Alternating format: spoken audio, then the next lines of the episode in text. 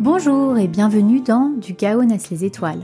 Je suis Gaëlle et je vous accueille dans ce podcast pour vous raconter l'histoire qui a changé ma vie, l'histoire de mon fils Robin. L'arrivée d'un bébé bouleverse toujours le quotidien d'une famille, mais parfois c'est plus explosif que ce que l'on avait imaginé. Dans ce podcast, je vous parle d'urgence pédiatrique, d'instinct de survie, mais aussi de médecine naturelle, d'écologie, de comment on peut décider un jour de prendre sa vie en main pour en devenir pleinement l'acteur. En fait, je vous parle d'intuition, de liberté et surtout, je vous parle d'amour.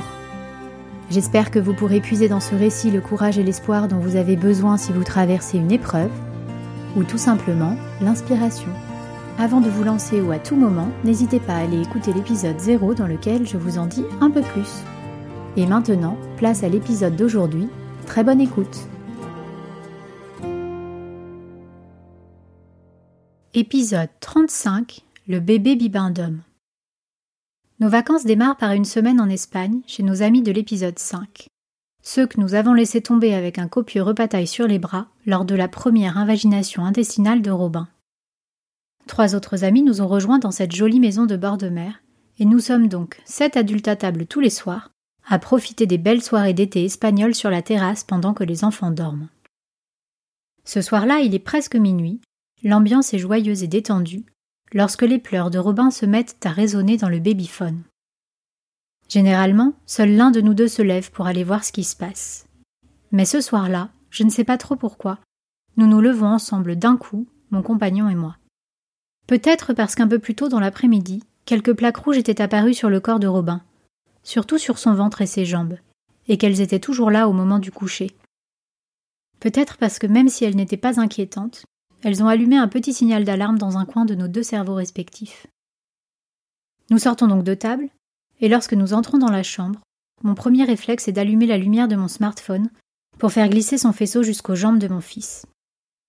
Et là, c'est le premier choc. Elles sont toujours marbrées de rouge, mais la couleur est montée en intensité, et la profondeur du marquage aussi. Les marbrures sont tellement nettes qu'elles sont comme dessinées au feutre rouge, comme imprimées sur sa peau, comme marquées au fer pour toujours. Le signal d'alarme se met désormais à clignoter dans mon cerveau. Comme il fait très noir dans cette chambre, nous décidons de revenir au salon avec Robin dans les bras pour mieux analyser la situation et éviter de réveiller son frère et ses copines qui dorment juste à côté. Arrivé en pleine lumière, c'est le deuxième choc. Et sa violence est plus grande encore. Parce que lorsque je découvre le visage de mon bébé, il est écarlate lui aussi, et gonflé, tellement gonflé que je ne vois plus son œil droit, tellement gonflé qu'il en est complètement défiguré, tellement gonflé que je ne le reconnais plus.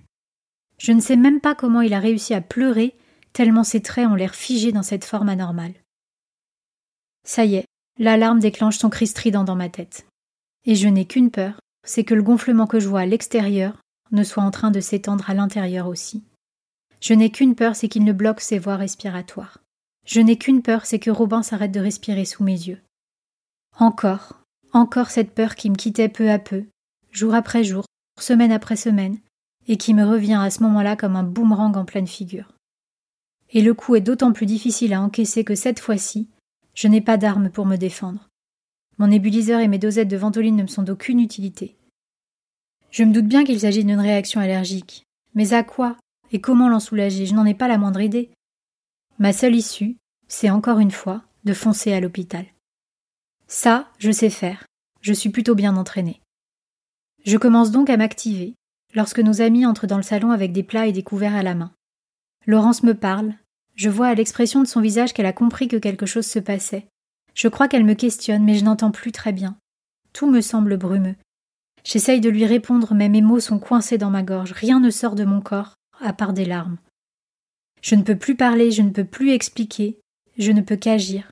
Agir comme un automate. Mettre des affaires dans un sac et partir le plus vite possible. À l'inverse, mon compagnon, lui, n'agit pas. Il n'agit plus.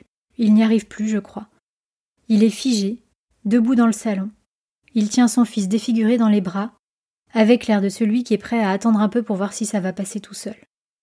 Mais l'œdème de Quink qui nous guette, lui, n'attend pas. Alors l'un de nos amis, Benjamin, percevant l'incompatibilité de nos réactions, propose de m'emmener au poste de secours le plus proche, à cinq minutes de là. Mon compagnon aura vite fait de nous y rejoindre dès qu'il aura retrouvé ses esprits.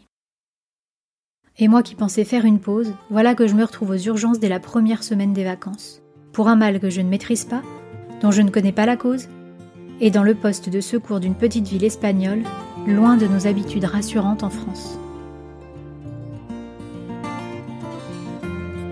Histoire à suivre. Du chaos naissent les étoiles, c'est fini pour aujourd'hui. Pour que nous fassions grandir ce podcast ensemble, n'oubliez pas de le partager avec votre entourage, de me laisser un petit commentaire ou une note 5 étoiles sur iTunes ou Apple Podcast. Et bien sûr, n'hésitez pas à me suivre sur mon compte Instagram à pour être tenu au courant de la sortie des épisodes ou m'écrire si vous avez des questions ou des commentaires. À très bientôt et d'ici là, prenez soin de vous.